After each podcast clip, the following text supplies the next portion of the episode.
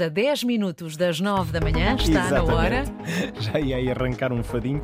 A Helena Garrido, bom dia. Bom dia, Helena. Olá, muito bom dia. Bom dia, Mónica. Bom dia, Pedro. Podíamos pôr um fadinho de facto a sonorizar estas contas do dia, porque isto às vezes as contas parecem o nosso fado. As É contas verdade. às vezes. Pode crer, pode crer. Cantávamos aqui um fado troika, ah, porque realmente ah, vamos buscar um pouquinho memórias da troika nas contas do dia de hoje. Isto porquê? Com a subida dos juros da dívida pública, tem vindo à memória de facto a crise de 2010-2011, quando países como a Grécia, Irlanda e, claro, Portugal tiveram de pedir ajuda financeira. Mas vamos aqui fazer estas contas muito bem feitas, porque talvez seja diferente desta vez, Helena. É diferente de facto o que é que está melhor e o que é que está pior. Esperemos que seja diferente. Há muita coisa que está melhor, mas também há coisas que estão, estão piores. Comecemos eh, pelo que está melhor, Pedro. Talvez até o mais importante é a atitude política em relação ao problema que estamos a viver. Eh, continua a não haver unanimidade entre os países da- do euro, aliás, viu-se em relação a esta, a esta reunião de emergência do Banco Central Europeu, em que países como a Alemanha criticaram essa iniciativa, dizendo que, que uma reunião de emergência como aquela podia causar eh, mais pânico do que resolver problemas e que eh, tem de se abordar a questão de outra maneira. Mas neste momento não há os discursos que tivemos na, na altura, em 2010, eh, quando o problema se começou a detectar na Grécia, eh, e que eh, houve uma clivagem dos países do Norte e os países do Sul, com os países do Norte a acusar os países do Sul de Falava-se terem- falava de uma cisão da União Europeia, basicamente. Exatamente. E nós, na altura, corremos o risco de, eh, eu lembro-me bem, de estar super preocupada, corremos o risco de colapso do euro, que acaba por eh, o problema resolver-se quando o, o presidente do Banco Central Europeu, Mário Draghi, diz que fará tudo o que for eh, necessário. E é nesse tudo o que for necessário que nós temos agora, em segundo lugar, aquilo que é muito, que é melhor e que está muito diferente, que é a forma como o BCE enfrenta estas situações. O BCE tem as eh, ferramentas que não tinha, uma delas é, em termos gerais, a compra de dívida pública, que combate estes ataques, digamos assim,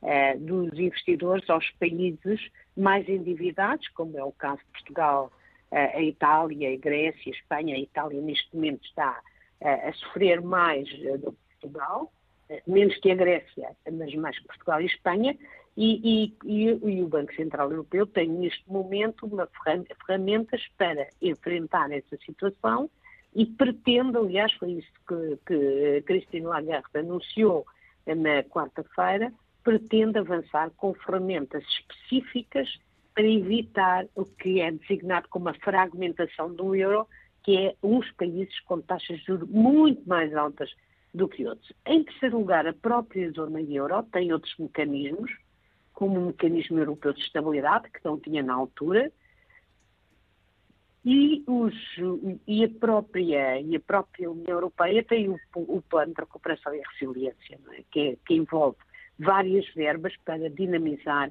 a economia. Em quarto lugar, tudo indica que os bancos estão hoje muito mais sólidos do que na altura. Eu, eh, obviamente que eh, foram capitalizados, na altura vários bancos caíram, até em Portugal, eh, lembramos-nos bem. Finalmente, a taxa de inflação.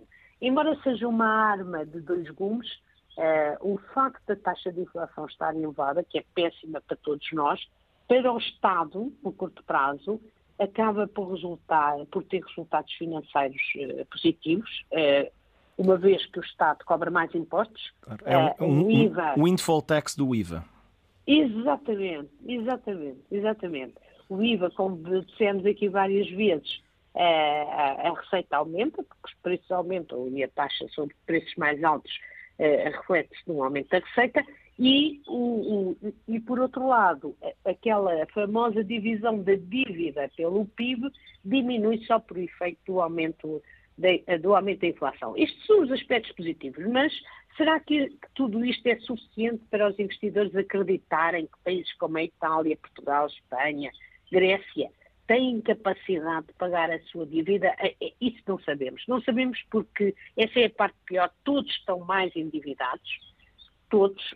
O própria reunião de emergência do Banco Central Europeu todos e os países como, como nós e a Itália estamos bastante mais endividados e a Grécia. Uh, e, e, o, e, esta iniciativa do Banco Central Europeu pode, pelo contrário, ter dado uma ideia errada aos investidores, uh, dizendo-lhes que estamos com medo, que, que eles nos ataquem, e nós sabemos que nem sempre os bancos centrais são bem-sucedidos a, combater os investidores, veja-se a Inglaterra, em 1993, em que o Banco de Inglaterra acabou por, por ceder aos especuladores. Depois, além disso, países como Portugal, e esse talvez seja o problema mais grave, é, não conseguiram crescer mais do que cresciam é, no passado. A Itália é um dos países que menos cresce na zona euro, Portugal também cresce muito pouco, se nós compararmos com, obviamente, se compararmos com países ricos como a Alemanha e, e, especialmente a Alemanha e a França, crescemos bem, crescemos bastante, mas até dá para uh, o governo dizer que nos estamos a aproximar da União Europeia, mas este crescimento não é suficiente para dar confiança aos investidores.